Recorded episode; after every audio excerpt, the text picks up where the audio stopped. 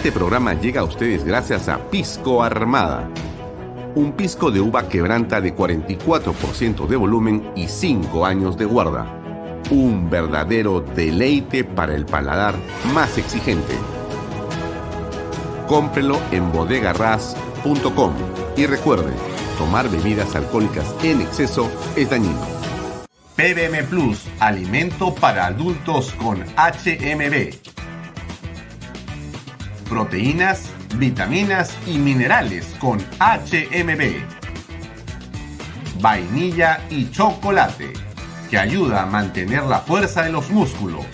Visita pbmplus.pe y síguenos en Facebook como PBM Plus y en Instagram como arroba PBM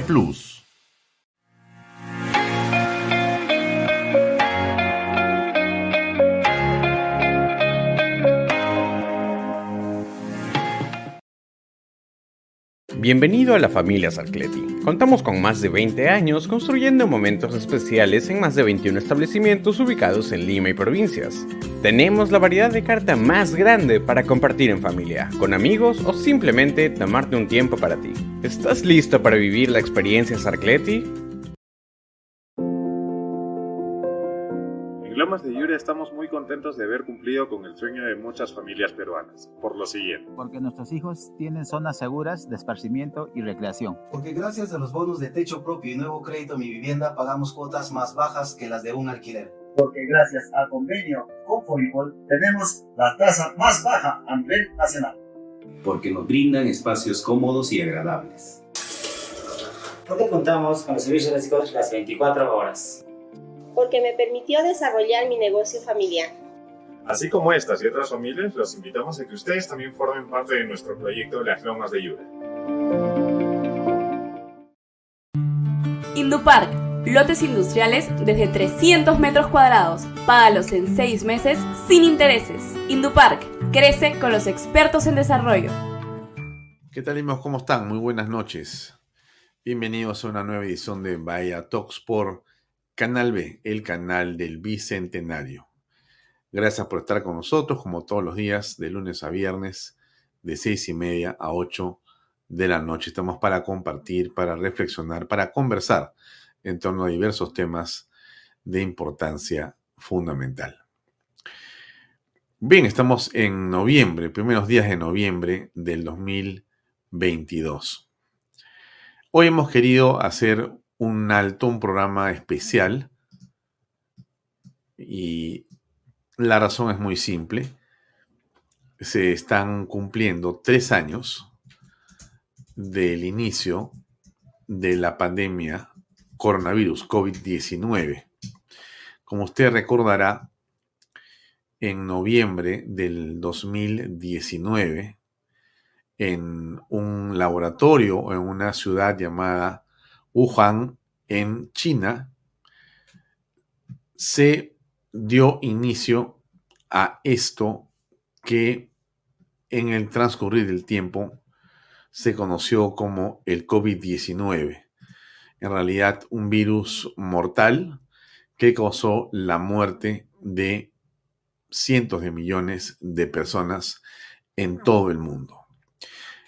Nosotros hemos querido invitar a uno de los científicos peruanos que estuvo en el centro, en la vorágine, estuvo alertando, estuvo también luchando contra el coronavirus y salvó sin duda posiblemente cientos de miles o quizá millones de vidas de muchos peruanos. Él es Manolo Fernández del laboratorio Farbet, que usted solamente lo conoce porque nosotros hemos eh, entrevistado en varias oportunidades y hemos sido quizá uno de los primeros laboratorios o uno de los primeros programas que tocó un tema de laboratorio eh, en, digamos, profundidad durante el eh, COVID-19 y estuvimos buscando ver alternativas. Nosotros hemos tratado de cubrir eh, lo que eran, eh, digamos, las eh, otras formas en que podía combatirse esto, porque como usted se acordará muy bien, aquí existía una suerte de pequeña o gran dictadura no se podía hablar ni siquiera de la palabra ivermectina, no se podía hablar de nada que no fuera aquello que la dictadura sanitaria había determinado. Y bueno, nosotros entrevistamos eh, en el mes de septiembre del año 2020 a Manolo Fernández por primera vez. Y eh, ocurrieron después una serie de hechos de una enorme importancia que hoy día vamos a comentar con él en extenso. Pero yo quería por eso hacer esta introducción para reflexionar en torno a lo que pasó y a lo que va a ser esta conversación con él.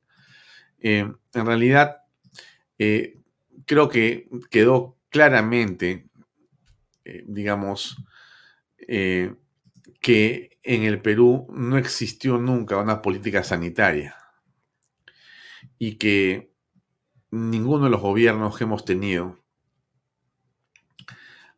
se encargó de ver hospitales, eh, ni siquiera postas médicas, mucho menos equipamientos.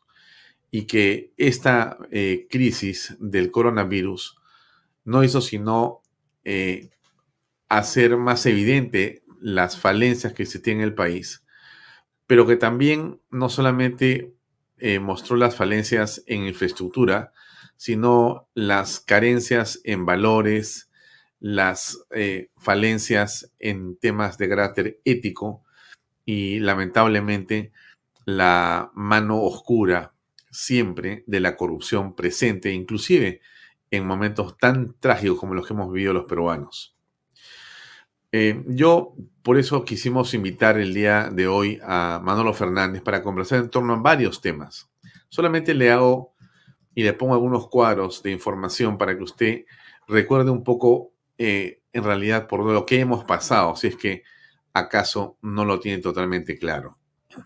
Esta información que usted ve en pantalla corresponde a la OMS, la Organización Mundial de la Salud. Son cifras oficiales y hasta la fecha de lo que ha sido tanto los contagios del COVID-19 como las fatalidades o las muertes. En la parte superior están los contagios que se produjeron en cada país. Ahí está el caso de Perú y también las muertes que han sido reportadas finalmente por los sistemas que ven estas estadísticas. En el Perú hubo, o ahí está la fecha, más o menos 4.153.605 infectados de coronavirus. 4.153.000.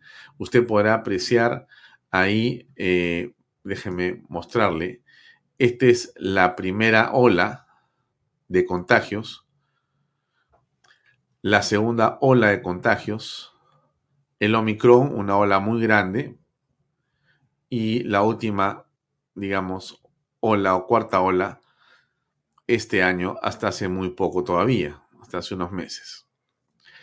Esta primera ola de contagios que comienza más o menos en mayo en el Perú, que baja en junio, julio y sube en agosto, septiembre, octubre, noviembre, septiembre desde 2020, baja y después vuelve a subir en la segunda ola, generó lo que usted ve en la parte inferior que son las muertes.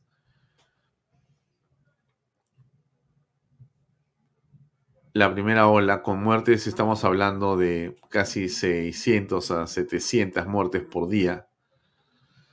Y después hemos subido nuevamente a casi mil muertes por día.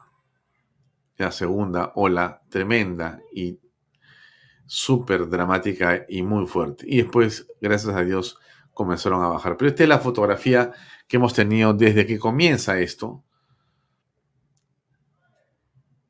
Eh, estamos hablando de los primeros días o primeros días, sí, efectivamente, de marzo de el 2020.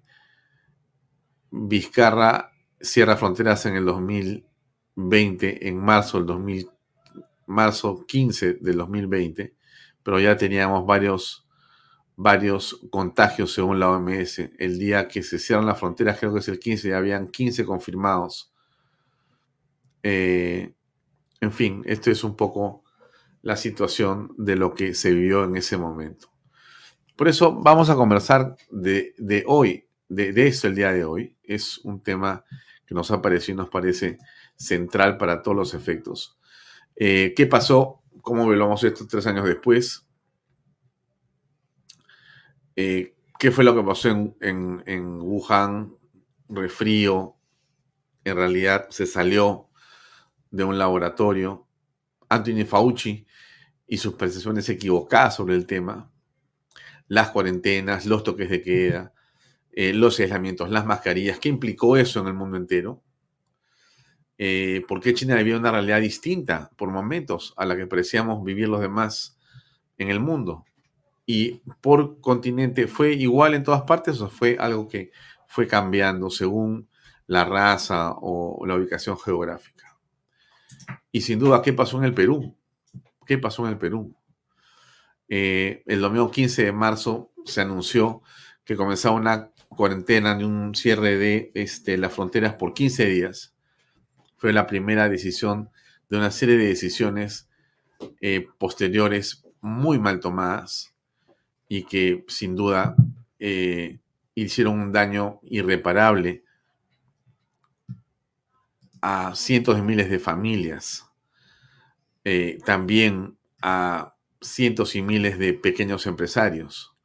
Se perdieron en el camino, como usted recordará, millones de puestos de trabajo, se quebraron empresas, se quebraron negocios, se quebró todo. Se paralizó de manera eh, antitécnica la economía. Y se hicieron y se tomaron una serie de decisiones de restricciones absolutamente contraproducentes. Eh, usted se acuerda de las famosas compras de las pruebas rápidas por millones, cuando lo que se tenía que comprar eran las pruebas moleculares. Usted se acuerda cómo fue que le metieron mano al Fondo de Estabilización Fiscal, 10 mil millones de dólares que utilizaron y se desaparecieron. Creo que en tres meses nos quedaba un sol. Las presentaciones de Vizcarra permanentemente en los medios de comunicación para decir o hacer creer que él sabía dónde íbamos y estaba en la luna. Acuérdese usted el ser los mercados, en lugar de abrir el mercado para que la gente pueda ir en horarios más distanciados, cerraron, redujeron las horas se implantó por parte del señor Farid Matou de una manera absolutamente irresponsable, ideologizada e infantil, pero criminal. La salida por sexo. Se le ocurrió a este señor que había que salir hombres un día y mujeres otro día para que no se contagien de la manera más absurda, por decirlo menos.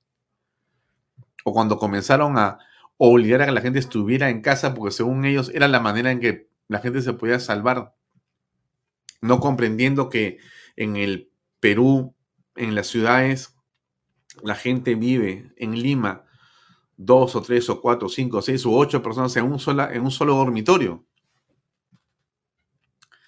¿Se acordaba usted de las cifras falsas? Minsa versus Sinadef. Vizcarra cuando estuvo en el poder manejaba unas cifras que eran reducidas cuando entró Sagasti después de varios meses y ante la presión de lo evidente tuvo que sincerar las cifras y en realidad eran el doble o el triple las que estábamos manejando. Y todo esto con la complicidad de los medios de comunicación. Mire usted, para que sepa de qué le hablo. Quiero que vea el siguiente cuadro. Déjeme compartir esto que usted, quizá usted no lo ha visto, pero se lo voy a poner. Miren. Ese cuadro que yo le he puesto aquí, que está en pantalla, dice ahí arriba, publicidad estatal en los medios privados. ¿Cómo le fue a los medios en los últimos cinco años?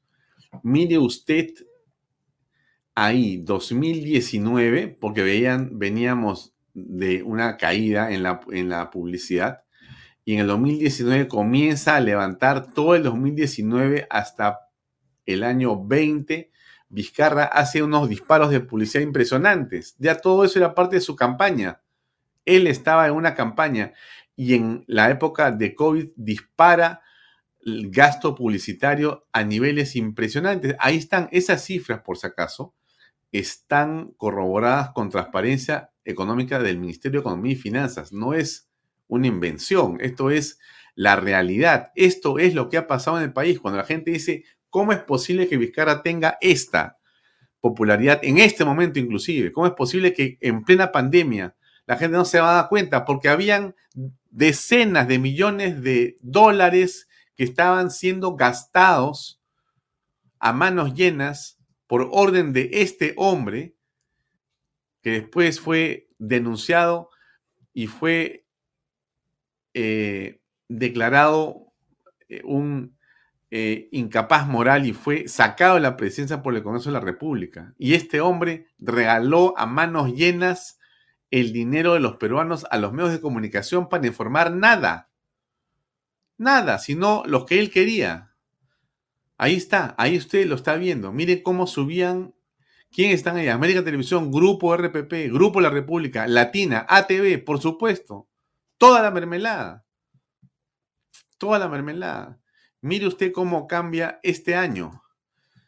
Lo azul más, déjeme, déjeme ver si podemos eh, mostrarle el cuadro actualizado. Un segundo porque esto es realmente muy, pero muy importante. Me parece que no voy a poder mostrarle el cuadro actualizado.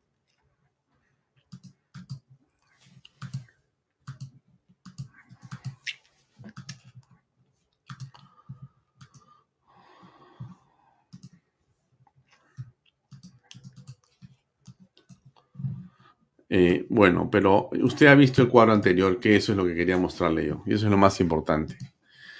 Eso es lo que ha estado ocurriendo. Aquí la gente no se explica cómo, ahí hay una explicación. Es una clara explicación de lo que ha ocurrido con respecto al manejo de la pandemia. Déjeme seguir hablando, o déjeme seguir recordando lo que fue, lo que, lo que ocurrió. Eh, las ventas indiscriminadas de mascarillas, eh, de guantes, de geles, de los pediluvios y un mercado negro impresionante. Em, las propias marchas en, plena, en plena eh, eh, pandemia se autoriza a que hayan ciertas marchas políticas que sí pueden hacerse porque no contagian. O sea, cuando era eh, el caviaraje el que quería marchar, entonces no había contagios. Y los especialistas de los medios de comunicación decían que efectivamente habían marchas que no contagiaban y que las marchas no contagiaban, pero increíble, ya uno recuerda, realmente se indigna por la forma como fue manejado todo esto. Eh, Sagasti, la segunda cuarentena, una pésima, una pésima, pésimo manejo. Eh, y, cuando dijo no queremos que se vacune la gente completa. ¿Se acuerda usted cuando había posibilidades de encontrar la vacuna, traer la vacuna? Habían empresas dispuestas a traer vacuna para todos los peruanos. No, no queremos que se vacunen. Era una manera impresionante. Cualquiera puede pensar que lo que había detrás de eso era básicamente que comisiones para la compra de vacunas de Estado a Estado la guerra que se hizo contra Manolo Fernández por el tema de la ivermectina. ¿Usted se acuerda que no podíamos decir ivermectina porque en Twitter nos bloqueaban y también en Facebook nos bloqueaban? Tú ponías ivermectina y te ponía encima quién.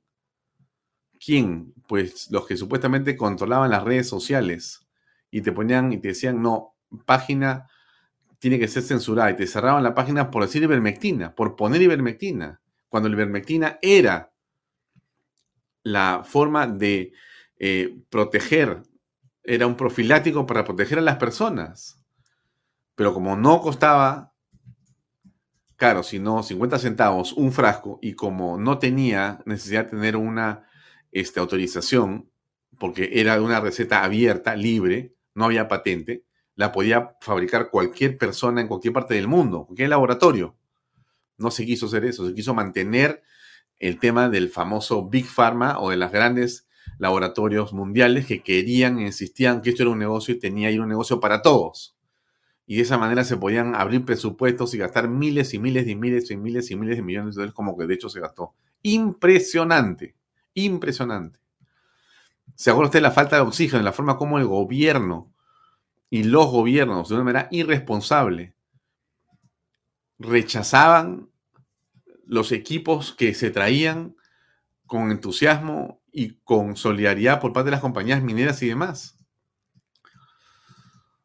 La forma como se pudieron o se vacunaron eh, ministros de Estado del gobierno de Sagasti y el propio presidente Vizcarra de una manera miserable.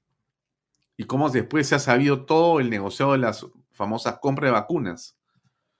Increíble. Bueno, todo esto va a ser eh, conversado eh, el día de hoy, en los próximos minutos, con Manolo Fernández. Esa es la idea.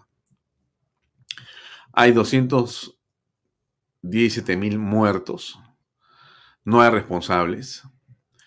La corrupción fue un agravante enorme en todo esto. Y yo creo que, como le dije al principio, eh, el COVID mostró la fragilidad del ser humano, pero también la miseria del ser humano en muchos casos. Mucha gente ha muerto. Familiares, amigos, gente a la que queríamos mucho, como usted seguramente también. Tanta gente que ha muerto y no debió morir por COVID-19.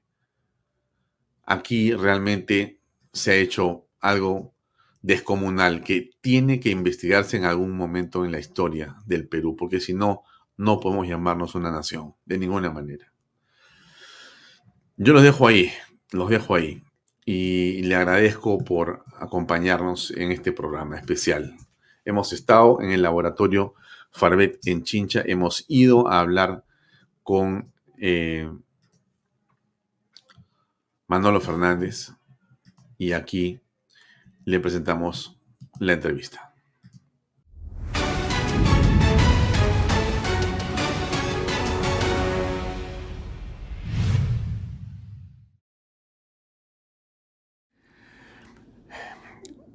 Doctor Manolo Fernández, tres años prácticamente después, estamos en noviembre de 2022, tres años después de haber comenzado esta pandemia, ¿cuál es la primera reflexión que puede hacer usted en general? Bueno, lo que podemos, eh, eh, todas eh, las personas que hemos vivido esta pandemia, podemos decir que nos ha dejado esta pandemia grandes enseñanzas, sobre todo eh, sobre el comportamiento del ser humano, ¿no? Eh, la insensibilidad que ha habido de las autoridades, gobiernos eh, encargadas de la salud en el mundo y que más que todo hoy en día hemos desenmascarado a la OMS, a la FDA y a las grandes farmacéuticas. Esto es como un, diría yo, como un 11 de noviembre, ¿no? que antes veíamos a la OMS como un organismo rector de la salud en el mundo. Y hoy en día podemos darnos cuenta que es un organismo vinculado a los grandes intereses económicos y políticos en el mundo. Y que realmente después de esta pandemia, todos estos organismos merecen ser eh, reorganizados.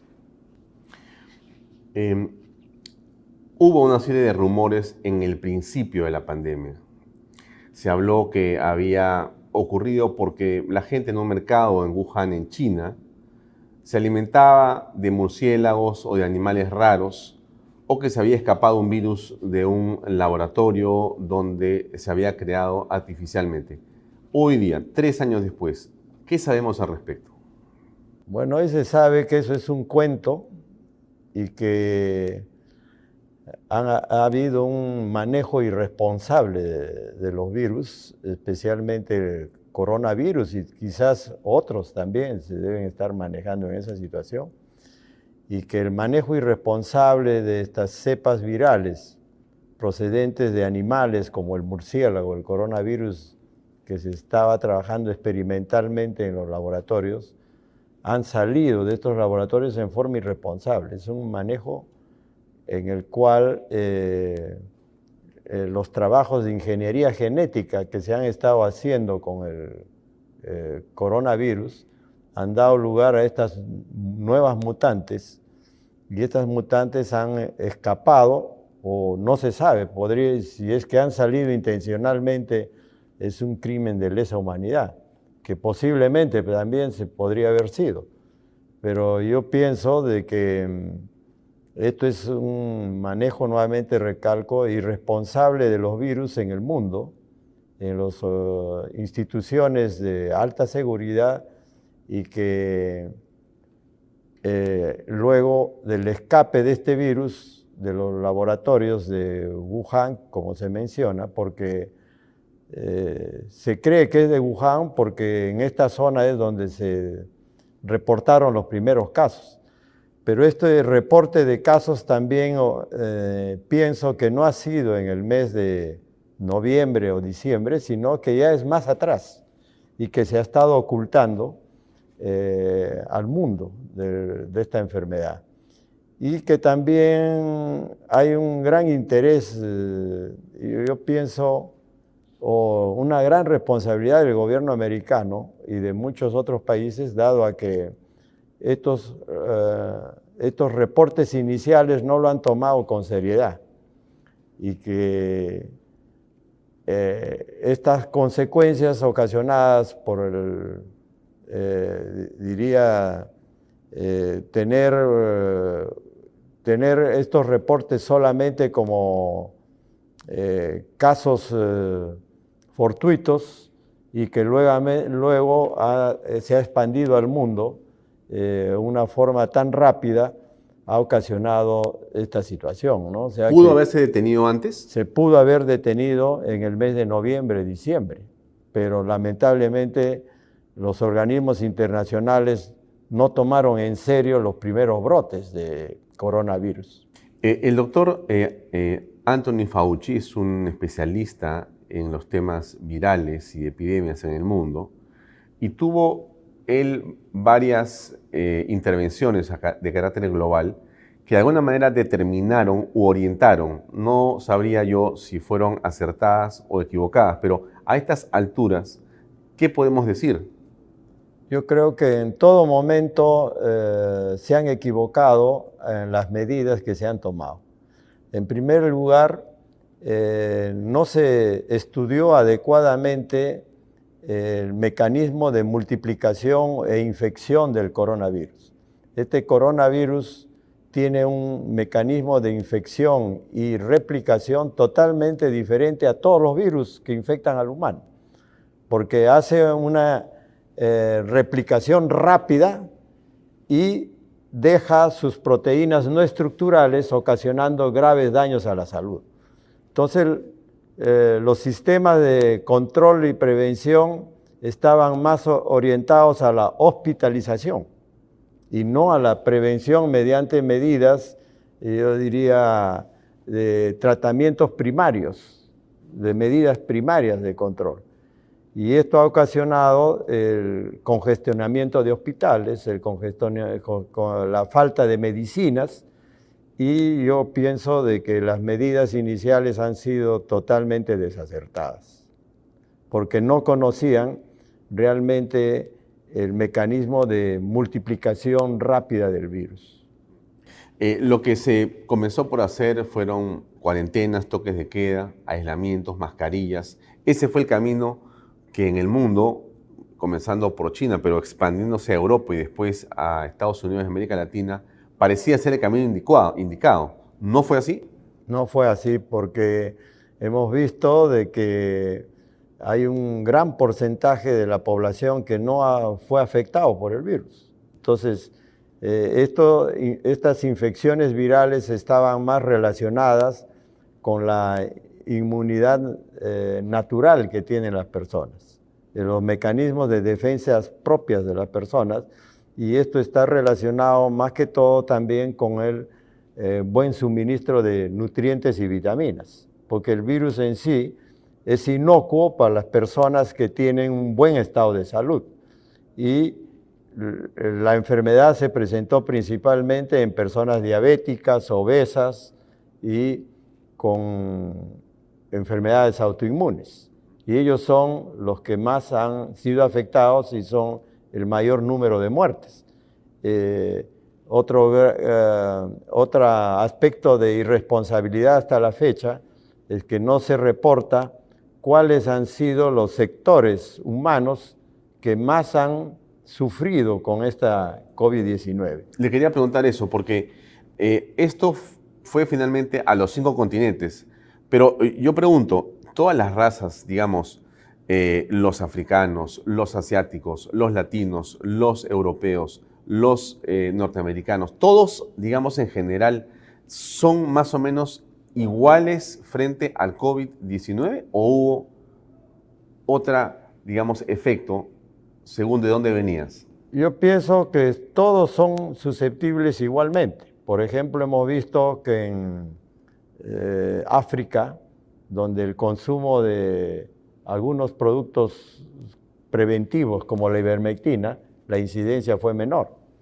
Eh, en países como, como Italia, donde había un gran número de ancianos que no salían al sol y paraban más que todo eh, en sus casas y usaban bloqueadores, sufrían de deficiencias de vitamina D3.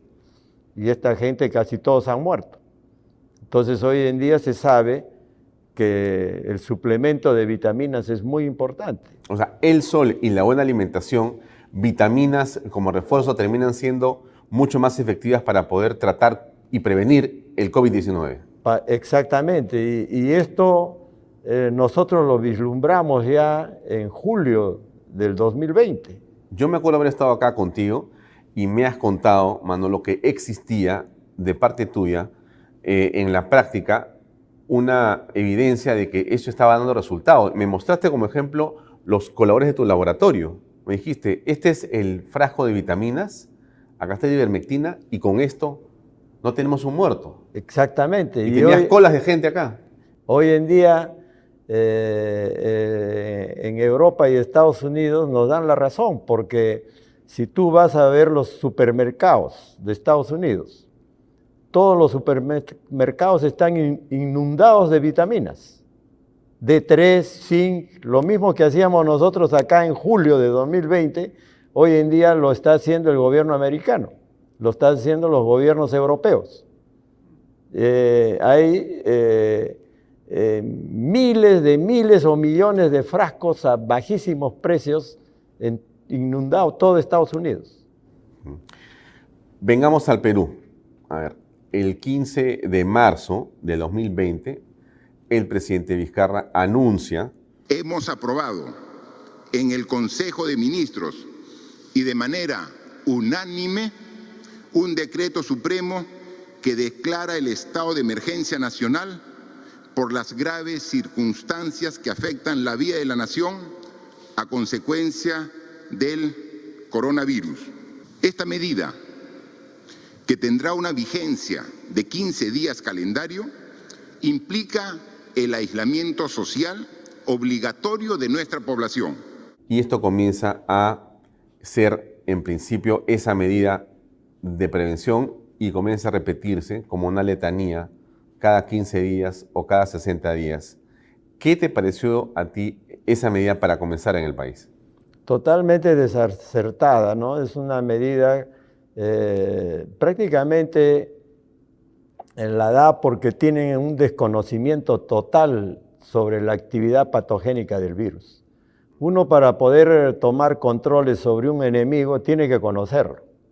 Yo cuando voy a una guerra tengo que tener una estrategia y conocer al enemigo. Por eso hay los espías.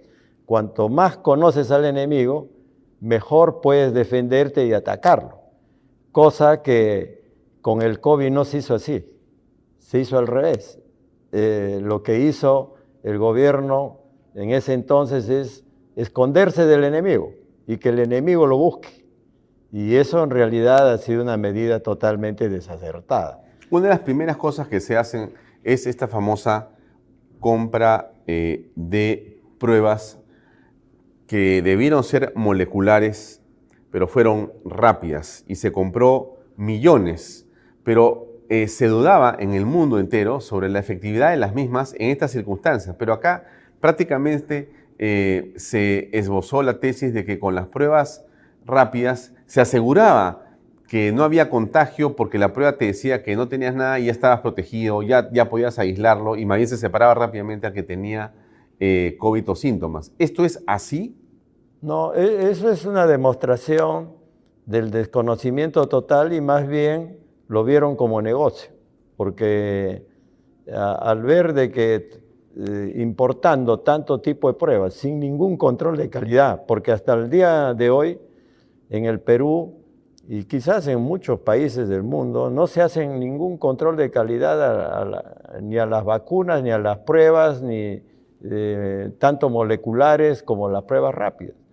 Todos estos productos han venido basados en la confianza quizás en el proveedor, pero sin ningún control de calidad. Entonces no sabemos si estas pruebas rápidas han funcionado bien, eh, si han sido importantes o no, porque tampoco hay ninguna estadística al respecto. Solamente se sabe que costaron un montón de plata. Nada más y, y son sobrevaluadas incluso, porque eso no es el costo de una prueba. ¿Cuánto terminó costando y cuándo debía, debía costar?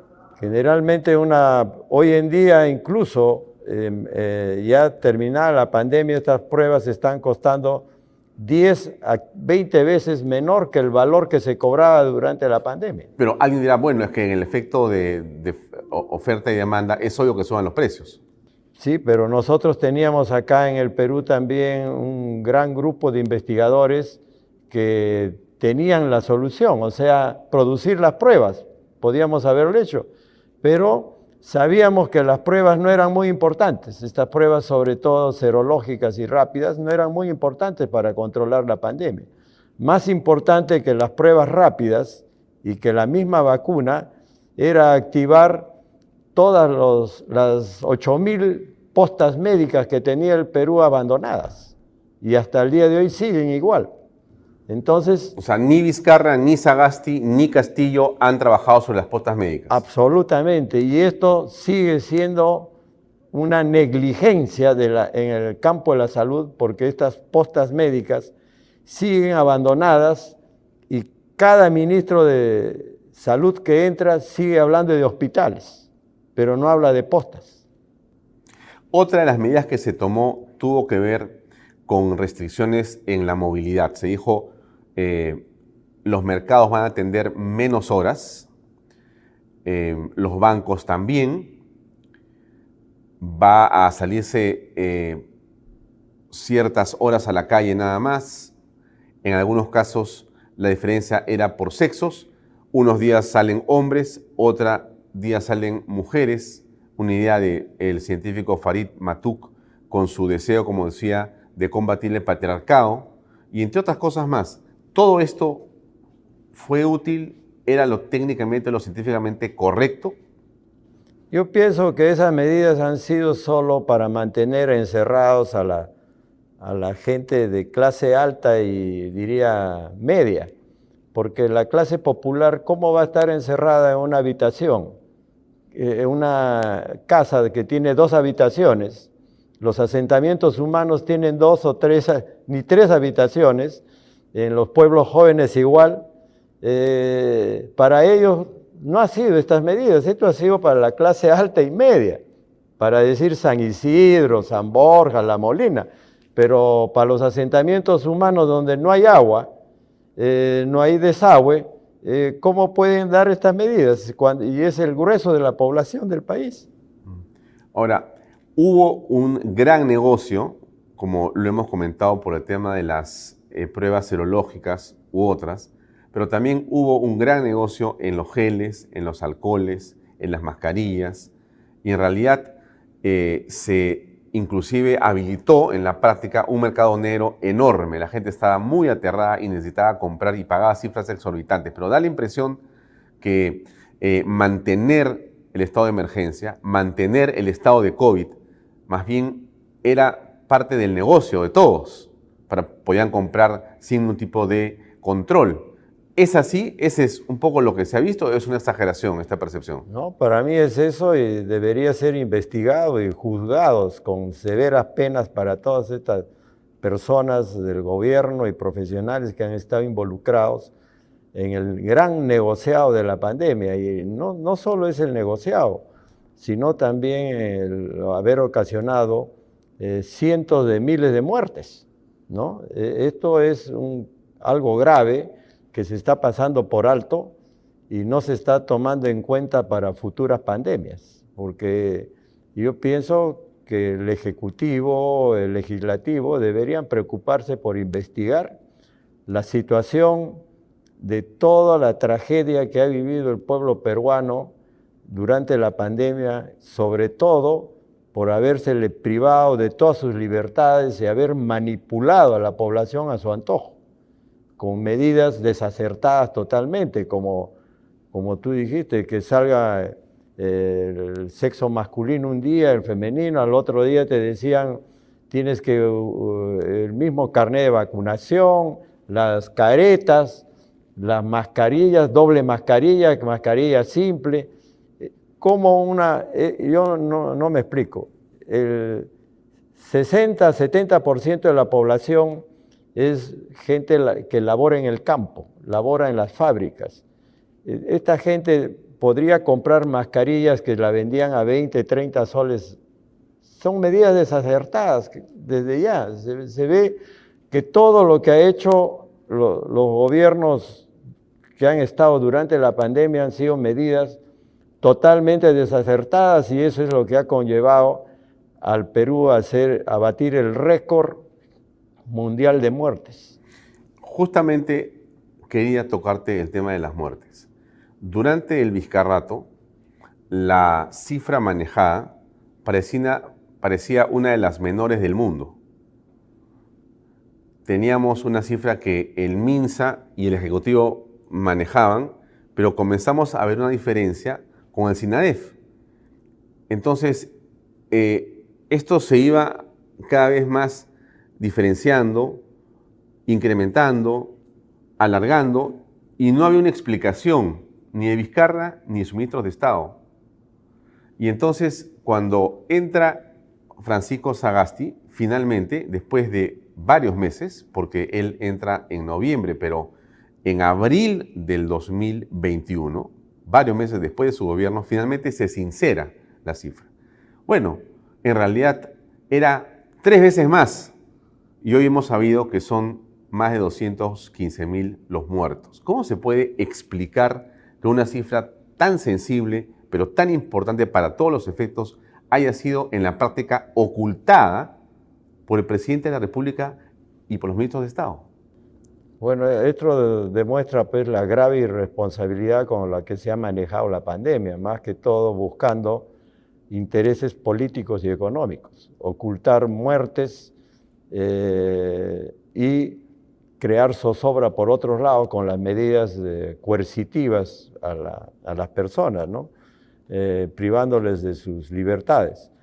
Asimismo, las estadísticas que se han hecho son pésimas. No ha habido ningún organismo oficial para llevar estadísticas, ni tampoco durante toda esta pandemia no se han registrado adecuadamente la, pandemia, porque no se ha visto qué porcentaje de, masculinos, femeninos, personas masculinas o femeninas han muerto por la pandemia, personas con hipertensión, con diabetes, no ha hecho ninguna data de la pandemia. Si hay es una data muy superficial. Entonces, lo que se debería dar es una data de acuerdo a la situación de salud de las personas para poder tener nosotros una experiencia de lo que ha pasado con esta pandemia desde el punto de vista estadístico y esa volcarla para futuros problemas que ver dónde se ha fallado. Pero no lo tenemos, solamente a muy, unos datos muy groseros sobre el número de muertes, pero no sabemos cuántos diabéticos, cuántas personas con inmunodeficiencia, etcétera, han muerto. No se sabe, ni niños, ni adultos, ni ancianos.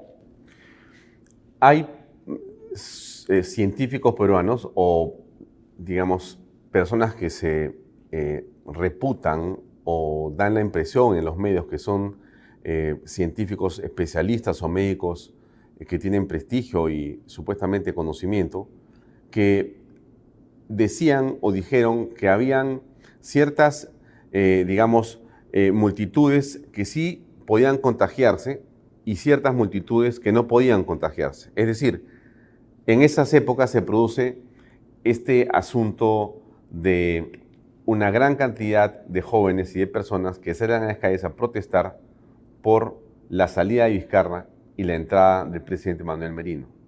En las calles, miles de personas marchaban en varias plazas juntos, unos al lado de otro, con y sin máscaras. Y entonces, eh, desde varios medios de comunicación se dijo que habían en realidad eh, claramente una situación de no preocupación y de inocuidad porque habían marchas que eh, no contagiaban o que en esas marchas no se contagiaba. ¿Cómo se explica esto? Eso demuestra el manejo antojadizo de la pandemia, ¿no? Dar medidas de acuerdo a los intereses. Cuando había un determinado interés eh, de control, se, se, daba una medida y cuando ese interés de control no era conveniente, se, se daban medidas más elásticas y habían marchas y contramarchas. Y, y, eso lo hemos visto hasta ahora, ¿no? Con, incluso con las medidas estas de emergencia. Las medidas de emergencia se han prolongado años, meses tras meses tras meses para manejar al país a su antojo. Y eso es lo que ha sucedido siempre. ¿Cómo eh, ves tú la diferencia del manejo de la pandemia entre el señor eh, Martín Vizcarra y el señor Francisco Sagasti? ¿Tú aprecias un cambio en la política sanitaria? Ninguno. en, ambos han manejado en forma irresponsable la pandemia, totalmente irresponsable, al punto de que, bueno, hemos visto que el mismo expresidente Vizcarra se ha vacunado reiteradas veces, eso demuestra pues que él desconocía totalmente eh, los mecanismos de protección de, una vacuna y, y, Sagasti igual. Sagasti ha hecho lo mismo y los grandes intereses que han habido detrás de la compra de vacunas eh, ha sido también otro eh, grave problema para el país. ¿no? ¿Quiénes eran los interesados? Claro, eh, los más interesados son eh, los grupos de adquisición del gobierno, ¿no? De vacunas, porque imagínate, el Perú ha gastado algo más de 5 mil millones en, compras de vacunas, eh, pruebas rápidas, etcétera, durante la pandemia y ese dinero, ¿dónde están los informes? ¿Cómo se ha usado esos 5 o 6 mil millones? No se sabe. Eh, Lo que se supo es que se tomó 10 mil millones de dólares del Fondo de Estabilización Fiscal para Emergencias y que se gastó completamente en todo lo que era necesario por la emergencia. Pero nadie sabe en realidad lo que tú dices. ¿Dónde está el informe de lo que se hizo con el dinero? No hay, no hay ningún eh, resultado de estas cuentas, eh, absolutamente. Hoy en día incluso tenemos vacunas en exceso, parece que, que no se sabe qué se va a hacer y siguen exigiendo cada vez que se siga vacunando a las personas cuando esa vacuna fue desarrollada para el control de la cepa Wuhan, de la cepa Wuhan de COVID. Que es la cepa inicial, primigenia, que, ya, no es igual a la última. Que ya desapareció, que ya no existe. Hoy en día existe Omicron y esa vacuna fue hecha a base en base a Wuhan. Y, no protege Omicron, está demostrado. Y yo no sé por qué quieren seguir vacunando a las personas, sabiendo incluso que es una de las vacunas que ha ocasionado del mundo, de todas las vacunas desarrolladas en el mundo, la vacuna de ARN mensajero es la que más daño ha hecho a la humanidad por los efectos secundarios. Y, y tampoco hay un informe de todos los efectos secundarios que ha ocasionado en la población sobre la vacuna. Lo cierto, eh, Manolo, es que mucha gente se aferraba a la vacuna como un salvavidas, literal. Si me vacuno, no me voy a morir. Y entonces eh, se produjo una enorme presión de muchos grupos dentro del país, empresarios entre otros, por ejemplo, que decían, bueno, pero yo tengo los recursos para poder comprar vacunas y vacunar a mis empleados o para vacunarme yo mismo. O sea, ¿por qué no nos dejan vacunarnos si el gobierno no tiene capacidad de ubicarlas, de comprarlas, ni de hacer nada? Y entonces vino esta frase de Sagasti, no queremos que se vacune la gente con plata. ¿Recuerdas? ¿Qué te parece eso? Bueno, ahí demuestra pues, los grandes intereses que había en tratar de que el gobierno controle la compra de vacunas, porque era una mina prácticamente, ¿no? De grandes intereses económicos. Si yo estoy interesado en controlar eh, una pandemia en mi población, hago que, sea libre la importación. Para eso tengo los, sistemas de control de calidad y todo, y, cada grupo de empresarios mineros traiga para todo su personal. Hubiera, le hubiera ahorrado al gobierno eh, millones de dólares, pero ellos no querían ahorrar los millones, querían gastarlos. Ese era el problema. El problema es que el gobierno quería gastar dinero, porque de ahí seguramente tienen pues un... Una comisión. Una comisión. Pero entonces pasamos por la ivermectina. Y tú has sido, porque tú eres un hombre vinculado al tema farmacéutico o al tema científico durante muchísimas décadas. Tienes un laboratorio, estamos en Farbete en este momento, en Chincha. Y la pregunta es, tú tenías ivermectina, tú producías ivermectina. Lo comentaste en algún momento durante varias conversaciones en programas pasados. Yo puedo inclusive regalar la ivermectina, pero parece que la ivermectina era una mala palabra. La primera vez que yo te entrevisto, estamos hablando del año 2021, o 2020, perdón, como en octubre, septiembre de 2020, yo te entrevisto, y tú dices ivermectina. La sola mención a la palabra nos bloqueó la entrevista en YouTube y en otras redes sociales. Estaba prohibido hablar de ivermectina. ¿Cuál es el problema con la ivermectina? Si salvaba vidas. Bueno, lo, que era una droga, pues, o un farmacéutico muy económico, no tenía patentes, estaba liberada, y que la podríamos adquirir a bajísimos costos en cualquier lugar del mundo. Y esto eh, no le convenía ni a los gobiernos de turno porque iban a dejar de percibir las grandes comisiones que hay, igualmente la Big Pharma. Eh, bueno, nosotros estábamos a favor de la ivermectina, a pesar que nunca lo hemos producido ni la producimos. Eh, toda la ivermectina que yo he apoyado a la población ha sido comprada por Farbet y donada al pueblo, ¿no? en general. ¿Y dónde la comprabas? Eh, a los colegios, los químicos farmacéuticos que con autorización de producción lo hacían, entonces a ellos le hemos comprado miles de litros. ¿Y tú la envasabas y la regalabas? No, ya venía todo envasado y la regalaba, simplemente. ¿En la puerta? En la puerta y los enviaba, le he enviado a, Huánuco, a la sierra, a la zona andina. Eh, en Chincha hemos repartido. ¿Cuántas dosis habrás repartido en el Perú?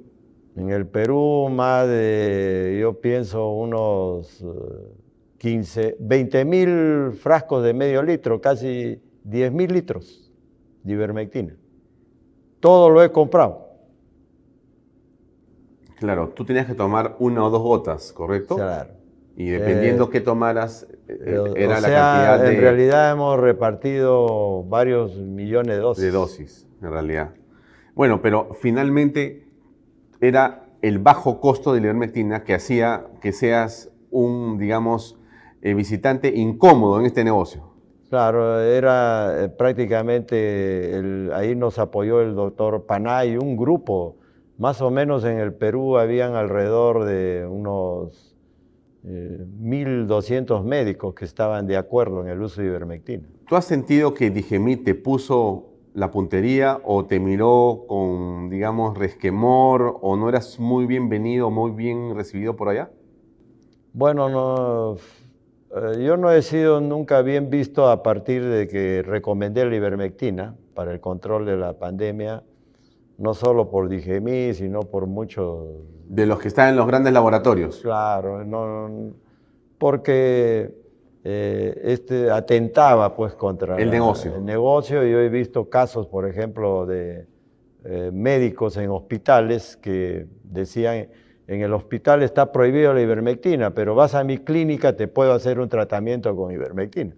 Eso se ha dado en cantidad de clínicas del Perú.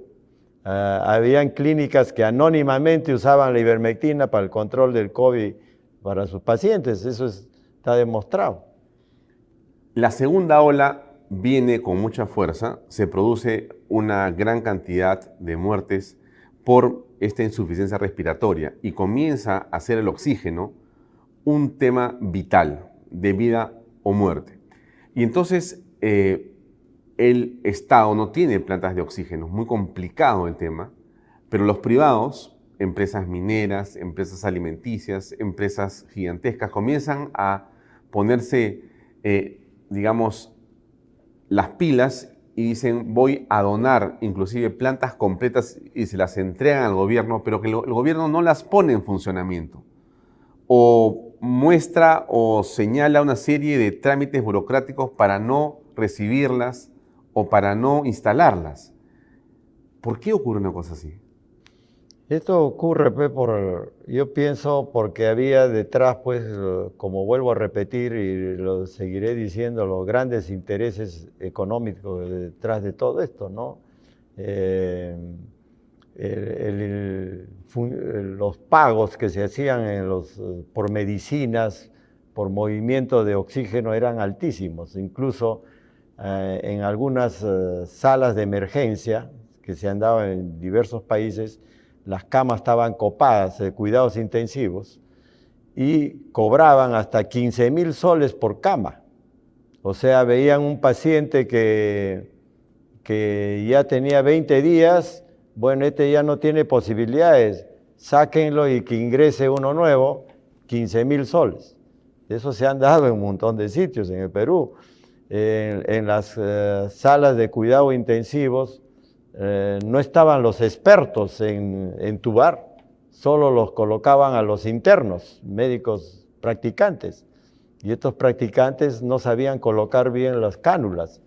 ¿Cuántas personas podrían haber fallecido por una mala intubación? Tampoco se sabe.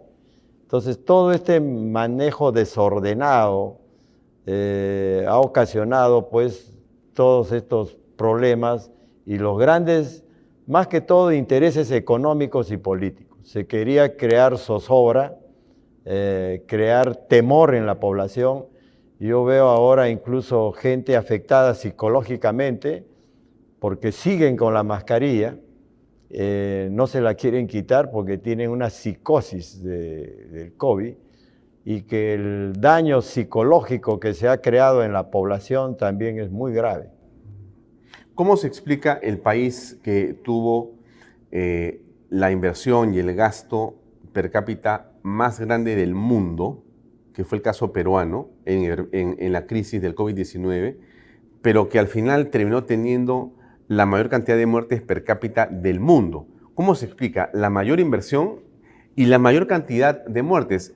La mayor ineficiencia, ineficacia en el uso de fondos públicos.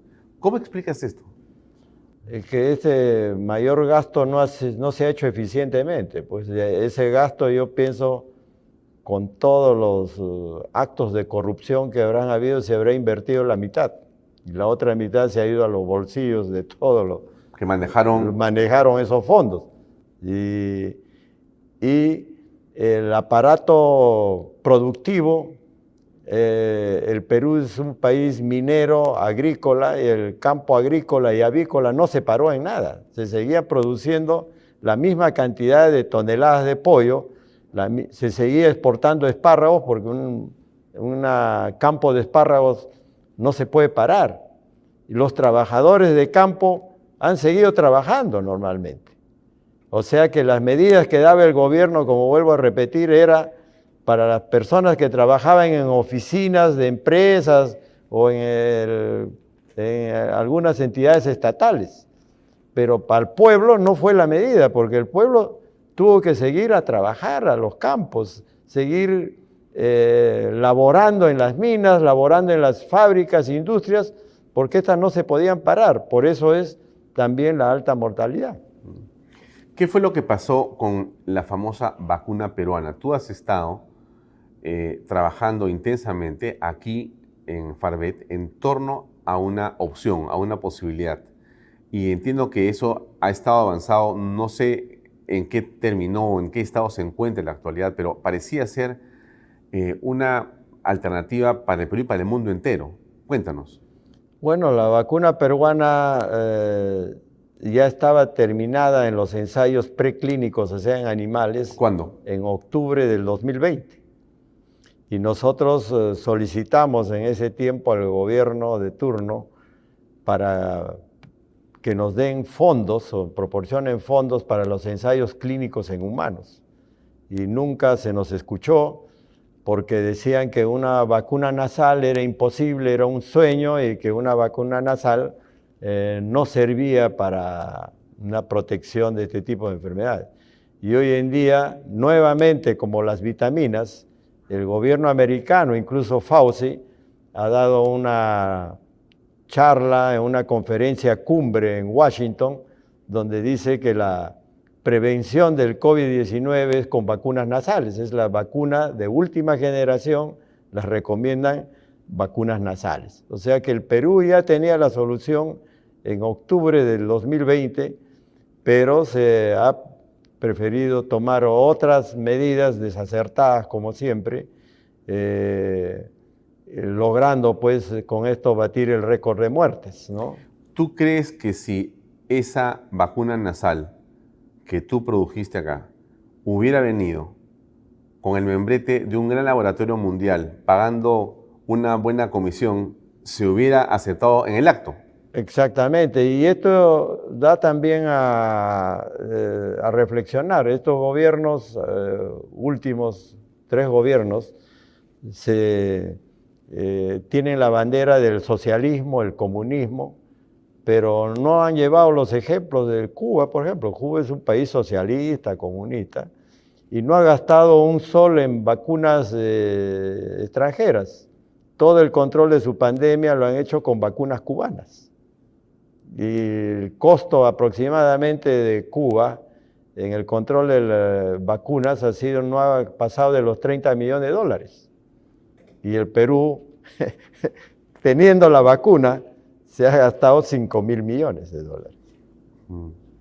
Ahora, este tema del vacunagate del presidente Martín Vizcarra, él aparecía durante horas en los medios de comunicación diciendo que se necesita un mayor esfuerzo del pueblo peruano, un poco más de sacrificio y todos los días eh, se tenía, digamos, una sintonía impresionante, ¿no? Había hasta la hora de aplauso para Vizcarra. Y la pregunta es, en medio de eso, en medio de esa cantidad de muertes eh, trágicas, él se vacunó varias veces, pero no lo dijo. También lo hizo parte del grupo de ministros del señor Francisco Sagasti. ¿Cómo y qué, digamos, sensación te deja después de todo lo que hemos conversado aquí, ese tipo de actitudes de un político, de un líder en teoría? Esto demuestra, pues, cuando lo mismo que sucede que cuando un barco se hunde, el, capitán se sube al salvavidas y deja toda su tripulación y eh, a los pasajeros. a los pasajeros, ¿no? Eso es lo que ha hecho Vizcarra, ¿no? Demostrar su personalismo y sus grandes intereses personales antes que del país y, igual lo ha hecho Sagasti, ¿no? Ellos, todos los presidentes actuales han demostrado eso. Primero, solucionar sus problemas personales y después las del país. Por aquí, por Farbet, hemos visto en la elección de 2021 a varios candidatos presidenciales que venían a visitarte, a tomarse la foto oficial contigo y a nombrarte por adelantado ministro de Salud. Te habían tirado piedras, no hacía mucho, pero ahora estaban contigo diciendo que tú eras realmente la eminencia y que tienes la solución. ¿Qué has sentido? Bueno, lo que yo he sentido es de que eh, yo he tenido que seguir siempre mi línea, que es la de la investigación y no eh, comprometerme con los grupos políticos porque sé que, cada grupo de, de, estos políticos solo buscan beneficiarse de algún resultado que uno tiene para sus propios intereses, pero no hay un interés verdaderamente, como se dice, para la mayor, población mayoritaria, que es la que más necesita, ¿no?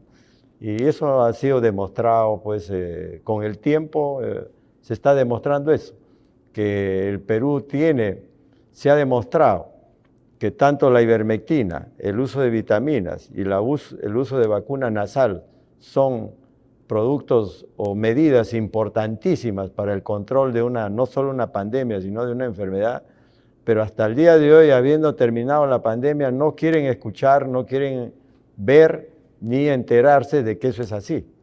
Y siguen eh, de espaldas a todo lo que hemos hecho durante el incluso los otros, muchos otros investigadores, como los respiradores que se han desarrollado en el Perú, las pruebas de moleculares desarrolladas en el Perú, se les ha dado uh, un, uh, yo diría, un rechazo total a estas investigaciones. Hace unas horas se ha derogado el estado de emergencia y eh, oficialmente el COVID ya no está. Oficialmente, y según el gobierno, y el COVID fue. ¿Qué te parece eso? El estado de emergencia debería haberse derogado hace tiempo. Y que el COVID no está, el COVID sigue y va a seguir. Esto solo es una tregua que yo espero que sea muy prolongada, porque el virus, los coronavirus tienden a mutar y cambiar siempre. Eh, prácticamente esta pandemia no ha sido derrotada por la OMS, no ha sido derrotada por ninguna medida que han tomado los gobiernos en el mundo. Esta pandemia solamente se controló, se autocontroló, porque si el virus COVID-19 no hubiese mutado a un Omicron, que solo afecta vías respiratorias altas, y hubiese cambiado su sistema de, de blanco, de células blanco, como es el riñón o el cerebro, que se ha dado ya en animales, la cosa hubiera sido catastrófica para la humanidad. Con suerte, digo con suerte, el virus mutó a una forma de una vacuna totalmente inocua para el humano casi. Entonces prácticamente el Omicron fue la salvación o un milagro de Dios para la humanidad porque se difundió rápidamente y prácticamente la pandemia se autocontroló. no ha habido eh, ningún éxito de ningún programa para el control de la pandemia hasta el día de momento, porque si vemos eh, las vacunas eh, como la RNA, la más popular, realmente no ha controlado la pandemia porque solo ha servido para que el vacunado no sufra un cuadro de COVID grave porque la gran cantidad de vacunados han sufrido Omicron. Y por otro lado, eh, nunca se ha visto en la humanidad una vacuna que haya que ponerse tres o cuatro dosis. Es la única vacuna en el mundo de todas las desarrolladas que durante un año hay que ponerse cuatro a cinco dosis, como lo están recomendando el actual gobierno, que hay que volverse a poner. ¿Cómo una vacuna te vas a poner cuatro dosis al año y solo es una protección de seis meses? Eso no es vacuna prácticamente. Eso es negocio. Es negocio. Una vacuna debe proteger como la vacuna de viruela, la vacuna de polio. Una sola vez en la vida. Claro, imagínense que me tenga que vacunar polio todos los años. Tres veces al año. Claro, eso es increíble. ¿Qué reflexión final puedes hacer en torno a estos 200 17 mil muertos sin que haya un responsable. Esto demuestra, la, yo diría, hasta una miseria humana que hay en, las, nuestras autoridades, porque nunca se han preocupado por asimilar lo que es eh, las consecuencias de una pandemia. No tenemos un inventario, resultados, y todo está quedando en nada los miles de familiares que han quedado eh, sin sus parientes por la muerte, han quedado desamparados, no sabemos nada de ellos. Y el, Perú sigue caminando como que las cosas no hubiera habido pandemia prácticamente. Y esto es muy triste porque cuando venga una próxima eh, eh, infección viral o una próxima pandemia, las consecuencias van a ser muy graves porque sabemos que esto es manejado solo con intereses económicos y políticos. ¿Tú crees que la corrupción fue un factor agravante en esta pandemia? Eh, eso es totalmente cierto, que la corrupción ha sido eh, uno de los principales factores que ha contribuido al gran número de muertes en el Perú. Y para terminar, ¿no? Eh, el COVID ha, digamos, mostrado la fragilidad del ser humano, ¿no? Pero también ha mostrado la, digamos, oportunidad de muchos para ayudar, para solidarizarse, Exactamente. pero también para robar, para aprovecharse. ¿Qué contraste? Es verdad. Eh, esto, ha, esto ha sido demostrado pues, con esta pandemia, que más han sido los que han, se han aprovechado, enriquecido con la pandemia, que los que han tratado de apoyar y dar su vida, incluso como muchos médicos, profesionales honestos, que han tratado de ayudar y controlar esta pandemia. Pero eh, más han sido los que han buscado en esta pandemia una oportunidad para enriquecerse a costa incluso de la vida de sus familias. Porque mucha de esta gente que se ha beneficiado, lucrado de la pandemia, han perdido familiares también. Bien amigos, eso es todo por hoy. Nos despedimos de ustedes y nos encontramos mañana en una nueva edición de Bahía Talks por Canal B, el canal del Bicentenario. Buenas noches. Este programa llega a ustedes gracias a Pisco Armada. Un pisco de uva quebranta de 44% de volumen y 5 años de guarda un verdadero deleite para el paladar más exigente. Cómprelo en bodegarras.com y recuerde, tomar bebidas alcohólicas en exceso es dañino. PBM Plus, alimento para adultos con HMB. Proteínas, vitaminas y minerales con HMB. Vainilla y chocolate que ayuda a mantener la fuerza de los músculos. Visita pbmplus.pe y síguenos en Facebook como pbmplus y en Instagram como arroba pbmplus.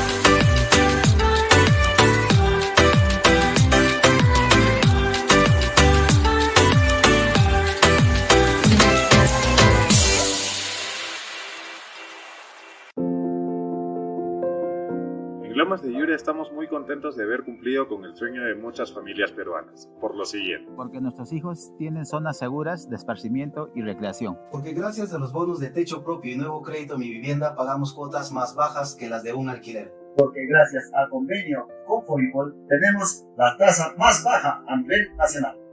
Porque nos brindan espacios cómodos y agradables. Porque contamos con los servicios básicos las 24 horas porque me permitió desarrollar mi negocio familiar. Así como estas y otras familias, los invitamos a que ustedes también formen parte de nuestro proyecto Las Lomas de Yura. Indupark, lotes industriales desde 300 metros cuadrados. Págalos en 6 meses sin intereses. Indupark, crece con los expertos en desarrollo.